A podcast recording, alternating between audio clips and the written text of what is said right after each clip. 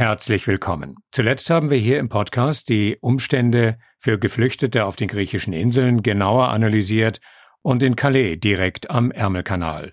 Heute wollen wir uns um den Brennpunkt in Bosnien kümmern und ja, es gibt sie noch, die berühmt-berüchtigte Balkanroute. In Erinnerung sind vielleicht noch die Meldungen vom vergangenen Jahr über das, man muss es so sagen, Horrorcamp Vucak direkt an der kroatischen Grenze auf einer Müllhalde. Unter katastrophalen Umständen haben die Menschen dort existiert. Dieses Camp wurde vergangenen Dezember auf internationalen Druck geschlossen. Es ist dann ein neues entstanden, das aber ebenfalls dem kommenden Winter kaum standhalten wird, wie uns die Flüchtlingshelferin Sanela Klepic berichtet. Es sind äh, große Zelte, wo ungefähr, also ungefähr drei oder vierhundert Leute passen. Das sind wie in Deutschland diese Bierfestzelte, weißt du, wo einfach drin, also Betten aufgestellt werden, also diese zweistöckigen Betten und äh, die sind gar nicht winterfest. Also es ist nicht gedacht für Schlafen. Wer auf der Balkanroute Richtung Bihać und Kladuša und damit mit dem Ziel der kroatischen und also europäischen Grenze unterwegs ist, kommt aller Wahrscheinlichkeit nach auch in der kleinen Stadt Klutsch vorbei, 100 Kilometer vor Bihać, und eben dort ist Zanella Klepic aktiv. Sie ist im Hauptberuf Lehrerin und wenn sie mit dem Unterrichten fertig ist, dann wird sie seit 2018 Tag für Tag zur Flüchtlingshelferin, die sich um jene Menschen kümmert, die direkt vor ihrer Haustür stranden. Ja, ich gehe also morgens ähm, arbeiten, also in die Schule und dann direkt also zum Platz. Wir nennen das jetzt humanitären Service Point. Das, wir haben so einen Namen ge gemacht, damit es ein bisschen professioneller wird. Nehme ich einfach mein eine neue Uniform arbeite und zum Beispiel dann komme ich nach Hause ungefähr bis 1, 2 Uhr. Dann koche ich, meine Familie macht das alles fertig und um 6 Uhr gehe ich wieder zurück bis 9. Das ist jeden Tag so. Journey Stories Geschichten von Flucht und Migration.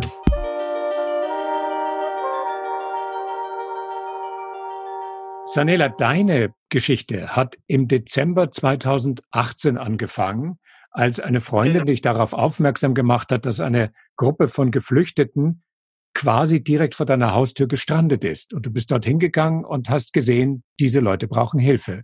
Das war ja so, ähm, ich war ungefähr, es war Abend, also schon dunkel. Und äh, ich war, also gerade bin ich da durchgekommen, wo, wo das, das Haus von meiner Freundin ist. Und dann hat sie gesagt, schau mal, da ist etwas passiert, da ist irgendein Bus gestoppt worden von der Polizei und da sind irgendwelche Leute. Also ich bin dann äh, zu diesem Ort, also gefahren, es ist ungefähr 200 Meter dann von meinem Familienhaus. Also es waren ungefähr 50 Leute, äh, Familien mit Kindern, schwangeren Frauen, ältere Leute, Minderjährige. Also es war wirklich so ein Mix von Leuten. Die saßen einfach da, die wussten gar nicht, was passiert ist und wir auch nicht. Dann habe ich die Polizei gefragt, was ist denn passiert, was ist los, warum sind diese Leute jetzt hier? Dann haben sie gesagt, also wir haben jetzt einfach die, also die Meldung bekommen, wir sollen einfach alle Busse, die von Sarajevo und Tuzla kommen, stoppen und Leute, die also die Flüchtlinge sind oder einfach keine Papiere haben, die sollen jetzt raus. Und, und dann habe ich gefragt, und was jetzt? Wir haben gesagt, keine Ahnung, die sollen jetzt zurück nach Sarajevo. Diese Gruppe von Leuten, die hätten zur Grenze nach Kroatien fahren wollen und genau. sie wurden gezwungen auszusteigen. Und diese Situation ist ja nach wie vor so, oder? Also im äh, Grenzgebiet das dürfen Geflüchtete keine öffentlichen Verkehrsmittel benutzen. Genau, das ist jetzt zum Beispiel auch heute so. Ich fahre heute auch auf diesen Platz genauso wie vor, vor zwei Jahren, also wie jeden Tag ich auch das mache. Es ist genau das Gleiche. Heute habe ich zum Beispiel fünf Familien dort mit ungefähr, äh, keine Ahnung, vielleicht zehn Kindern. Also es ist die gleiche Geschichte, erzähle ich den Leuten wie vor zwei Jahren. Was erzählst du ihnen? Also das Erste, was sie, also eigentlich, wenn sie von den Bussen kommen, sind sie ja schockiert, weil man kann sich das gar nicht vorstellen. Man sitzt in einem Bus mitten in einem Land. Es ist ja keine Grenze. Es ist eigentlich normal, dass man mit einem Bus von einer Stadt zur anderen fahren kann. Und dann, wenn die Polizei sie rausschmeißt, dann kommen die Leute einfach raus in die Nacht, in die Kälte. Und dann fragen sie natürlich, was los ist. Warum sind wir da? Warum, warum hat uns die Polizei gestoppt? Das Erste, was ich mache, ist ja mit denen reden. Ich versuche die zu beruhigen und ich versuche zu erklären, was passiert ist. Ähm, ich sage ihnen einfach, dass die Regierung das beschlossen hat, was die beschlossen hat, also dass die einfach äh, nicht in die Camps können, dass sie jetzt hier abwarten müssen, ob sie jetzt äh, abgeholt werden oder nicht, ist es immer ungewiss. Zum Beispiel, dass die, die letzte Gruppe war hier äh, über zwei Wochen, Familien mit ganz kleinen Kindern. Die bleiben einfach neben der Straße, wo sie die ganzen zwei Jahre auch sind. Es ist schwierig, sich das vorzustellen, einfach an der Straße, am Straßenrand gestrandet zu sein. Was bedeutet das konkret? Du schaust ja quasi bei dir aus dem Wohnzimmerfenster raus und siehst diese Menschen. Das ist ja auch der Grund, warum du ihnen Tag für Tag hilfst. Also als ich das gesehen habe, habe ich einfach mein Bild vor Augen gehabt, als ich ein Flüchtling war. Und ich war dann mit meiner Mutter und meinem Bruder alleine. Also ich saß auch so in einem Bus und dann flüchteten wir auf, also von, aus Bosnien. Und ich hatte einfach dieses Bild vor meinen Augen. Und dass ich einfach, äh, und als ich diese Leute sah, diese Frauen, diese, diese, ähm, wie soll ich sagen, einfach diese Hilflosigkeit. Als ich das in den Augen gesehen habe, dann, ich wusste einfach, das Gefühl war mir einfach nahe, weil ich das selber ja durchgemacht habe. Ich habe einfach nicht nachgedacht. Ich habe einfach nur, ähm, also in meinen, mein Gedanke war nur, helfen und sehen, was, was wir machen können. Und das haben wir auch getan. Diesen Abend haben wir einfach Decken gesammelt, Jacken gesammelt, Holz gesammelt, Essen, alles, was wir finden konnten, brachten wir dann zu den Leuten und, und dann haben wir gesehen, die können gar nicht weg. Also die konnten nicht nach Sarajevo, die konnten nicht nach Bihać, die, die waren einfach festgefangen, irgendwie auf der, auf der, also neben der Straße. Und das kann man sich ganz schwer vorstellen, weil man fährt einfach durch, man sieht rechts und sieht einfach die Leute da sitzen und das sind Flüchtlinge. Das sind wirklich Leute, die von Gefahr, von der, von der Vertreibung, von diesen Schrecken weggelaufen sind und jetzt einfach mitten in einem Land, ungefähr 1000 Kilometer von der Herzen zu Europa, einfach da sitzen und irgendwo hin können. Seit zwei Jahren, seit Dezember 2018, hörst du jetzt deren Geschichten. Ähm, genau. Ich denke, die ähneln sich. Viele von denen, du hast es gerade gesagt, es sind Menschen, die einen guten Grund hatten zu fliehen. Also es gibt kein genau. Vor und kein Zurück. Sie können einfach nicht zurück. Äh, was sind die Geschichten, die du hörst? Also die Geschichten sind wirklich so verschieden, weil ich ich begegne ja den Leuten von, von ganz verschiedenen Kulturen. Zum Beispiel in der letzten Zeit haben ganz viele afghanische Familien. Es macht mich ein bisschen ja auch wütend, weil man weiß ja, wie Afghanistan ist und man weiß ja, was da vor sich geht, aber einfach alle ignorieren das und die Leute, die, die rennen wirklich weg von dem Krieg und erzählen mir ganz schreckliche Sachen. Und es ist ja für mich, ist es ja auch dann wieder nah, weil es, es sind dann die gleichen Geschichten, die ich einfach von den Leuten aus Bosnien gehört habe oder auch selber gesehen habe. Es ist das, das Gleiche. Zum Beispiel hatte ich auch äh, Jungs oder Kinder, 13 oder 14 Jahre alt waren, dann habe ich gefragt, wo ihre Eltern sind. Dann haben sie mir gesagt, die sind tot. Oder zum Beispiel, das war mir vielleicht die schrecklichste Begegnung, als ich einmal zu diesem Ort kam und da hatten wir auch diese Hütte nicht. Das war nur so ein, irgendwie von Brettern und Nylon ein, ein Zelt gemacht. Und da kam so ein kleines Mädchen runtergekrochen, also ausgekrochen und dann habe ich sie gesehen und dann sah ich noch, ich dachte, da sind seine, also ihre Eltern und da kam nur der Vater raus und der Vater war so ganz wirklich, also verstört und ganz ängstlich und hat gesagt, hat nur gesagt, Bichat, Bichat und dann habe ich versucht, mit ihm zu reden. Er, wusste kein Englisch. Dann habe ich ihn beruhigt und dann habe ich versucht zu fragen, wo, wo, wo die Mutter ist. Dann hat er nur mit, mit, dem, mit dem Arm gezeigt. Er hat mir gezeigt, wie die Bombe kam und dann hat er nur, nur gesagt, also sie, sie ist weg. Dann habe ich gesehen, dass die Tränen in seine Augen kamen und das, das war ganz schlimm. Und dann habe ich ihn versucht zu trösten, habe ich an der Schulter berührt. Dann hat er angefangen, so fett zu weinen. Und das kleine Mädchen dann kam in, seine, in seinen Schoß und hat, hat ihn umarmt.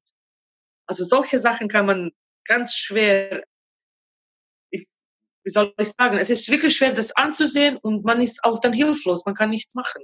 Aber das sind ganz wirklich traurige Geschichten, die man erlebt. Ja, und es ist ja nicht nur eine, nämlich diese, die du gerade so eindrucksvoll geschildert hast, sondern viele, viele, viele andere auch, die sich gleichen. Und diese Leute sitzen jetzt dort fest. Der bosnisch-herzegowinische Staat hilft ihnen nicht. Im Gegenteil, ihre Weiterfahrt wird behindert. Genau. Es gibt eigentlich nur zivilgesellschaftliche Hilfe durch Menschen wie dich und andere und ihr arbeitet, du arbeitest fürs Rote Kreuz. Ja, also zum Beispiel, als wir das angefangen haben, als wir das die erste Woche war ich da mit meiner Gruppe, mit meinen Freunden, mein Vater war auch zusammen, aber wir waren schon aktiv mit, mit dem Roten Kreuz. Und dann haben wir dann, dann habe ich mit meinem Vater geredet, habe gesagt, also hör mal, das schaffen wir nicht, nicht alleine. Also du siehst ja in Bihać, da hat sich auch das Rote Kreuz aktiviert. Komm, wir rufen das Rote Kreuz und versuchen dann zu schauen, ob, wir, ob das Rote Kreuz auch dann zusammenarbeitet mit uns und so. Und dann, dann war das auch so, aber dann waren immer noch nur äh, drei Leute. Also die, unsere äh, Stadt ist klein und die Leute, die am Anfang kamen, die waren einfach nach 10 oder 15 Tagen schon weg. Niemand wollte das einfach jeden Tag dann machen. Aber mein Vater, ich und noch ein Freund von uns blieben. Dann waren das erste Jahr eigentlich mein Vater und ich alleine, fast alleine die ganze Zeit mit, mit diesen Leuten und es war wirklich schwierig. Also am Anfang hatten wir keine Unterstützung, so viele Unterstützung, wo, wo wir einfach genug Decken hatten, Essen hatten. Dann müssten wir immer wieder also Leute anrufen. Es waren Situationen zum Beispiel, da kam ein Bus voll mit Leuten, mit 50 Leuten und ich hatte zum Beispiel zehn Brote. Und dann rufe ich schnell meine Freunde, sagte, komm, bring doch Brote oder bring Milch und irgendetwas, damit Leute zu essen haben. Das war wirklich dann ganz schwierig in, der, in, in der ersten Jahr. Und dann nach und nach kamen einfach die Leute von draußen, also von Europa und das Rote Kreuz hat sich ein bisschen dann besser organisiert und jetzt ist es eine, eine ganz gute Struktur geworden. Also ich bin ganz stolz, dass wir jetzt einfach eine, eine wirklich ein System haben und damit wir genug Essen für die Leute haben. Wir haben äh, Kleidung, als erste Hilfe können wir dann ganz gut leisten, weil wir haben alle medizinische Sachen, die wir auch brauchen. Es funktioniert. Es ist aber nur eigentlich nur das Leid ein bisschen zu, zu unterstreichen, aber die Lösung ist ja nichts. Also das ist keine Lösung. Du sagst, es gibt eine bessere Struktur, es gibt eine bessere Versorgung, eine bessere Grundversorgung, aber eigentlich sollte es die Situation, die ihr betreut, ja überhaupt nicht geben. Wenn es eine funktionierende europäische Asylpolitik geben würde, genau. ähm, wenn es eine Verteilung von Geflüchteten in Europa geben würde, also etwas, was jetzt nach dem Brand in Moria auch wieder sehr heftig diskutiert wurde. Österreich, das Land, aus dem ich jetzt spreche, hat sich ja bis auf den heutigen Tag nicht bereit erklärt, noch einen einzigen Geflüchteten aufzunehmen. Das heißt, diese Leute sind wirklich gestrandet. Was passiert mit denen? Wie lange dauert das? Also es kommt äh, drauf an, es ist verschieden, aber das Problem ist ja, wie du, wie du das jetzt erwähnt hast, erwähnt hast, das Problem ist wirklich die europäische Grenze. Es ist ja bekannt, es gibt ja so viele Beweise, dass die kroatische Polizei ganz, ganz heftige und äh, einfach Sachen macht, was, was was man sich gar nicht vorstellen kann. Das Problem ist, wenn die Leute durch die Grenze durchkommen wollen und versuchen, da ist die Polizei ganz hart und man hat ja das Recht, wenn man über die Grenze kommt, wenn man zum Beispiel in die Polizeistation kommt, man hat das Recht auf Asylantrag. Ob man jetzt Recht auf Asyl hat oder nicht, das muss der Staat entscheiden. Das muss, äh, das muss zu diesem rechtlichen Weg kommen, dass man das äh, entscheiden kann. Aber es ist ja nicht normal, dass die Leute zum Beispiel durch die Grenze kommen und Asyl dann anfragen. Und dann passiert das, dass sie geschlagen werden, dass ihnen die Sachen verbrannt werden, dass sie dann gefoltert werden und dann zurück nach Bosnien geschickt werden, nur in Unterhosen, ohne Schuhe. Und das machen sie auch mit den Kindern und Frauen. Das ist so brutal, das kann man sich gar nicht vorstellen. Und was macht jetzt Bosnien? Bosnien hat überhaupt kein System. Also die, die Hauptstadt Sarajevo und die ganzen Ministerien und die, die ignorieren einfach diese Situation. Die haben keinen Plan. Das, was wir jetzt haben, diese Camps, die, die sind sowieso voll. Da kann niemand rein. Und jetzt haben wir das Problem, dass wir 3000 Leute auf der Straße haben. In der Region, wo Bihać und Kladuscha ist an der Grenze. Das ist unvorstellbar. Wir haben jetzt zum Beispiel in Kladuscha im Wald ungefähr 700 Leute, die im Wald schlafen die sind wie Tiere. Das, das, wenn man sich das anschaut. Und ich, da bin ich ganz klar, ich gebe der Schuld der Europäischen Union und auch bosnischen Staat, weil sie einfach, wenn man 8000 Leute, die jetzt in Bosnien sind, nicht kontrollieren kann und nicht normale menschliche Bedingungen geben kann für 8000 Leute, dann hat man versagt. Und das, was du beschreibst an der bosnisch-kroatischen Grenze, das sind äh, Pushbacks, illegale Pushbacks. Also Leute werden, kommen über die Grenze und werden dann misshandelt und zurückgestoßen in das Land, aus dem sie kommen. Und das widerspricht allen Regelungen der Genfer Flüchtlingskonvention. Genau. Das, das ist ja so. Beweise gibt es ja genug. Und immer wieder, wenn man das irgendwie öffentlich sagt oder einfach äh, äh, versucht, das öffentlich zu machen oder einfach Beweise vorstellt, dann sagt man, nein, das, haben sie sich selber angetan oder Verletzungen am Wald, das ist ja von diesen Ästen und oder zum Beispiel, die sind äh, alleine hingefallen. Man ist doch nicht blöd. Man sieht doch diese Verletzungen. Man kann sich doch äh, diese Verletzungen nicht selbst äh, machen. Also das ist unmöglich. Und wir haben Berichte, sind Tausende von Berichten von den Flüchtlingen, was die erlebt haben. Und diese illegalen Pushbacks, die sind auch schuld jetzt, was Bosnien das Problem hat. Zum Beispiel eine Gruppe von zehn äh, Menschen, die versucht über die Grenze, kommen dann wieder zurück ohne nichts und die bleiben dann auf der Straße. Bosnischer Staat gibt ihnen keinen Platz zum Ausruhen, zum Schlafen, keine medizinische Hilfe, nichts. Und was, was machen die Leute? Die, die, die, die laufen äh, wie, wie Zombies äh, in, in Bihać rum und dann kommen die anderen Leute, die bosnischen Leute, und die sagen, wir haben ja Angst von den Leuten. Natürlich haben die Angst. Die Leute haben Hunger, die sind verzweifelt, die versuchen irgendwie einen Markt zu finden, damit sie sich ein Brot kaufen können. Es ist einfach ein, ein Kreislauf, eine, eine grausame Situation, wo niemand jetzt weiß, was man tun sollte. Und der Winter kommt. Es wird ja nur schlimmer. In Vorbereitung auf unser Gespräch habe ich einen Bericht in dem Magazin Weiß gelesen. Da ist von einem Flüchtling die Rede, der erweitert das Bild aber noch und ich zitiere, er spricht von gewalttätigen Zivilisten, die Anfang August gegen Flüchtlinge demonstriert haben sollen. Und er sagt, sie haben Migranten attackiert, manchen haben sie die Beine gebrochen. Das wäre ja noch einmal eine Erweiterung dieser Brutalität, die die Menschen erfahren. Kannst du so etwas bestätigen? Es stimmt, äh, zum Beispiel, als die, ähm, die Situation eskalierte, ja auch in Bosnien hier, es war ungefähr eineinhalb Monate ist es schon her, da, da kam irgendeine Gruppe, attackierte dann die Busse, also die, diesen Bus, in, in, wo, wo, der, wo der Bus nach, nach Kladuscha äh, reinfahren sollte. Einfach, äh, die haben jetzt eine Situation gemacht, wo einfach eine Jagd begonnen hat. Weil die Leute, die bosnischen Leute sind irgendwie wütend auf die Regierung. Und dann haben sie gedacht, okay, jetzt nehmen wir die Sache in unsere Hand. Haben das einfach entschieden, die, die, so eine Hetzjagd auf die Leute zu machen. Die haben den, denen gedroht. Die haben wirklich Leute attackiert. Wir haben also Berichte, wo, wo in einem kleinen Ort Leute abgefangen wurden, mit Stöcken dann attackiert wurden und wirklich Leute, die, die, die hatten dann Verletzungen. Zum Beispiel hatte ich ein Bild bekommen von einem Jungen, der, der Kopf hat geblutet, also er hat eine Schnittwunde am Kopf. Und was jetzt passiert, die Regierung und die Polizei ignoriert das. Ich glaube, die versuchen jetzt sozusagen, ja, komm, mach das. Das verjagt sie dann auch vielleicht zurück. Da kommen sie auch nicht zurück. Die unterstützen sich irgendwie.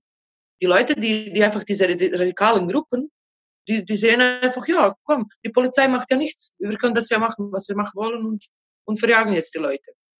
Das Bild, was du zeichnest, ist sehr, sehr düster. Wir sprechen von dreifacher Gewalt durch die bosnische Polizei, durch die kroatischen Grenzbeamten, durch die Bevölkerung, die zunehmend verzweifelt ist und diese Verzweiflung sozusagen gegen die Geflüchteten richtet. Und wir reden vom kommenden Winter.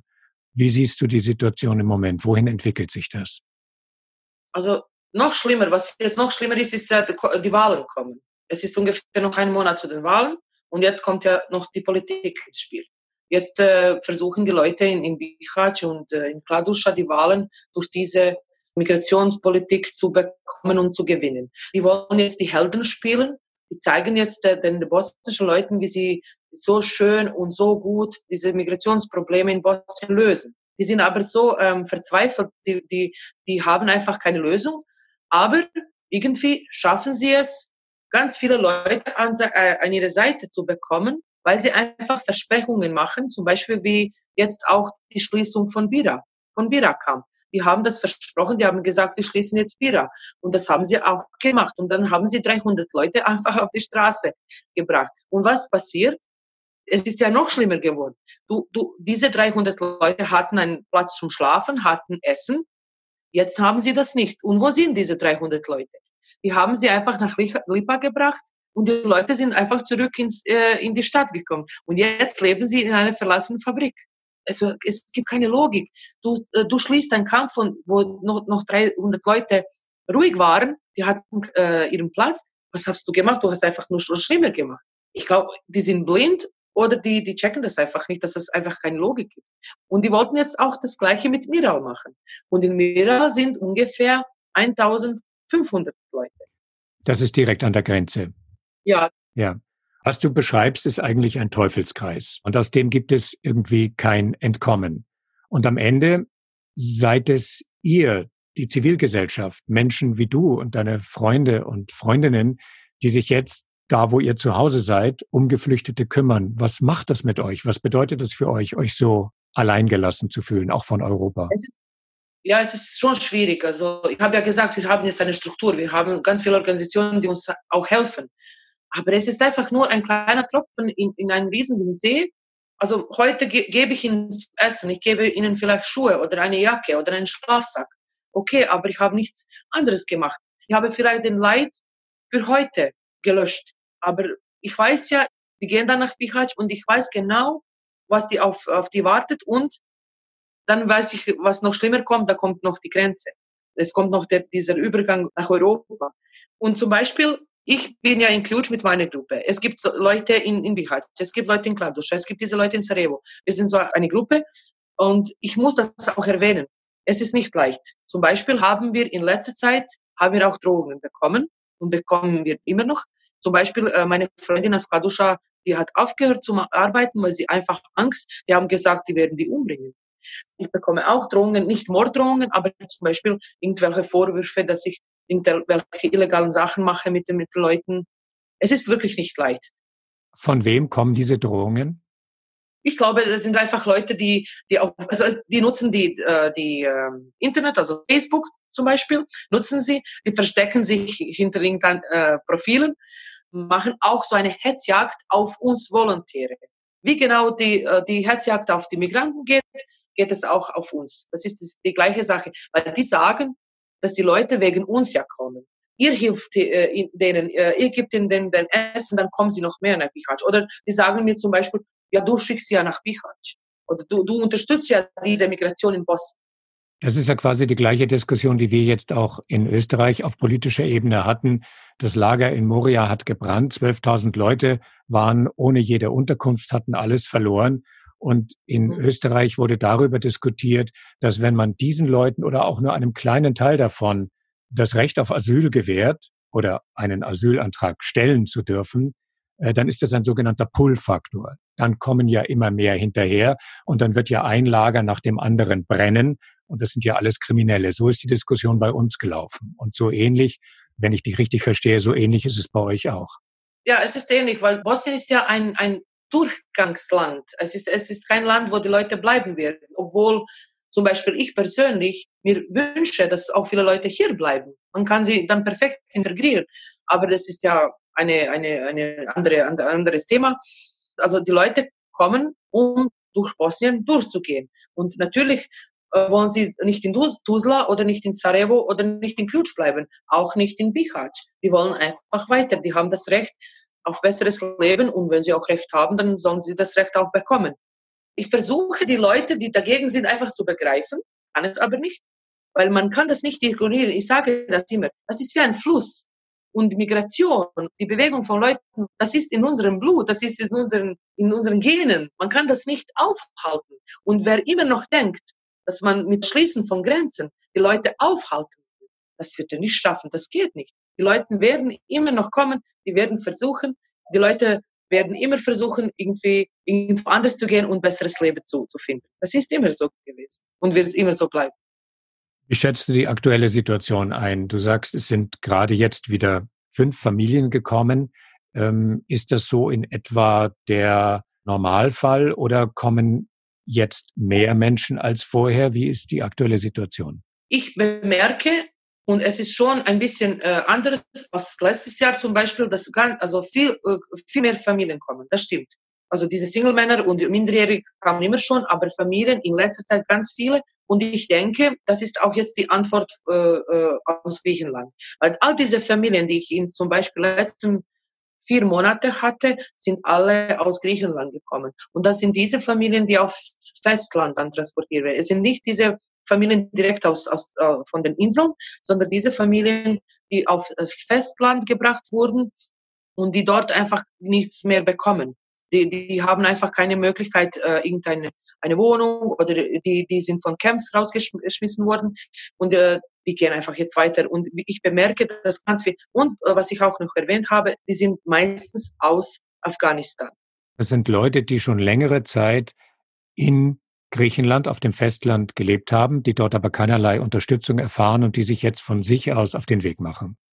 Ja, das, das sind die Familien, die, die haben mir so erzählt, also die waren ungefähr ein oder eineinhalb Jahre auf den Inseln, in diesen ganz, wo wir diese Bilder kennen von diesen Zelten und diesen, diesen äh, unglaublichen Umständen, sind dann aber auf, aufs Festland gekommen und äh, einfach, die sagen, die waren auch äh, in Athens obdachlos. Die lebten auf der Straße und die wussten einfach nichts, was die machen sollten. Da sind die diesen Weg gekommen, also über die dann Makedonien und über Serbien und dann nach Bosnien und die wollen jetzt einfach äh, weiter. Was jetzt passiert, weiß ich nicht. Zum Beispiel heute hat die Regierung wieder eine neue Entscheidung ähm, gemeldet. Die wollen jetzt äh, zum Beispiel die Leute, die schon in, in, in Sarajevo in einem Camp waren, dass sie jetzt äh, zum Beispiel in diesen Camps bleiben und nicht nach Bihać kommen und nicht in Bihać-Camps äh, rein dürfen. Aber das, das verstehe ich jetzt auch nicht. Zum Beispiel, weil die, wenn eine Familie raus ist von, von Sarajevo, da kommt schon die nächste, da, da ist kein Platz mehr. Die Leute wollen ja weg und die lassen sie jetzt nicht weg, wollen sie aber nicht in Bosnien. Also ich, ich sehe da keinen Sinn. Mhm. Ich sehe einfach keinen Sinn. Ich weiß nicht, was die, was die wollen. Du hast jetzt gerade beschrieben, wie die Leute dir erzählen, dass sie in Griechenland, in Athen obdachlos waren.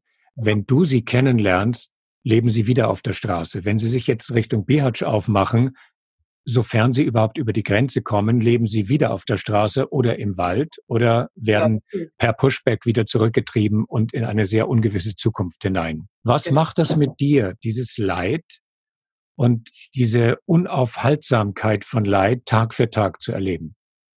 Es ist wirklich schwierig. Also ich muss schon sagen, also ich bin schon eine starke Person und aber es, es kommen einfach so, so, so Tage, da verzweifle ich also ganz, ganz fest. Und zum Beispiel hatte ich ganz, also tiefe Punkte schon, wo ich einfach nicht raus, raus konnte, weil eine Sache ist, ist, wenn man viel arbeitet und dann einfach müde ist also körperlich müde. Da ist es schon schwierig, alles auszuhalten.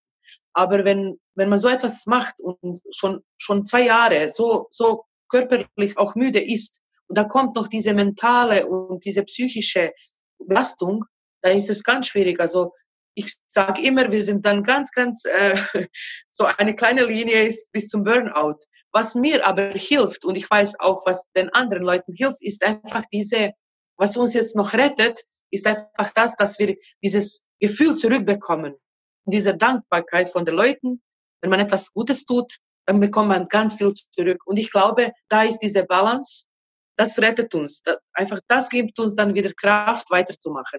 Weil jedes Mal, wenn man ein, ein Lächeln sieht oder ein Dankeschön hört oder einfach so ein God bless you oder irgendetwas, wo man einfach sieht, dass man etwas gemacht hat, dann gibt es diese Kraft. Aber es ist ganz, ganz schwierig und wir sind wirklich an den Grenzen. Das, das gebe ich ganz offen zu. Hältst du den Winter jetzt noch durch? Das ist jetzt mein dritter Winter. Am ersten Winter hatte ich keine Decken, hatte ich keine Jacken, hatte ich kein Holz. Dann am zweiten Winter hatte ich eine Hütte, hatte ich etwas Holz, es kamen ein bisschen mehr Decken.